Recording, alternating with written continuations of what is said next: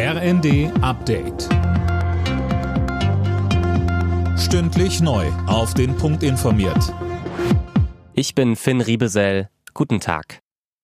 Nach massiver Kritik an seinem Holocaust-Vergleich rudert Palästinenser-Präsident Abbas zurück. Er habe bei seinem Besuch in Berlin die Einzigartigkeit des Holocaust nicht in Frage stellen wollen. Tom Husse, auch über die Reaktion von Bundeskanzler Scholz wird weiter diskutiert. Ja, richtig. Der Kanzler hatte sich nämlich erst nach der gemeinsamen Pressekonferenz mit Abbas zu dem Vorfall geäußert und ihm dann erst widersprochen. Dafür hat sich Scholz mittlerweile entschuldigt. Er hätte sofort reagieren sollen. Das findet auch der Zentralrat der Juden. Abbas hatte Israel gestern vorgeworfen, bereits dutzendfach einen Holocaust an den Palästinensern begangen zu haben. Israels Regierungschef Lapid sprach von einer ungeheuerlichen Lüge. Sachsen bleibt in Sachen Bildungssystem Spitze in Deutschland. Fast gleich auf mit Bayern.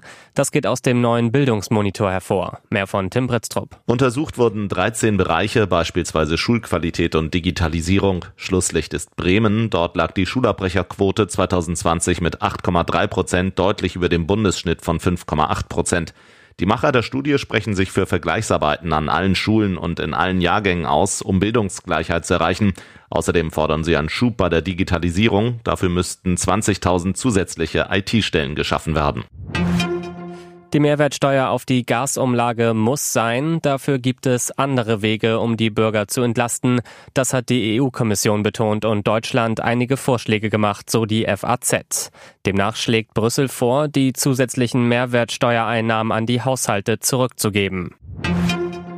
Immer weniger Frauen in Deutschland greifen zur Anti-Baby-Pille. Laut einer Analyse der Krankenkasse AOK haben im vergangenen Jahr nur noch 32 Prozent der Mädchen und Frauen mit der Pille verhütet.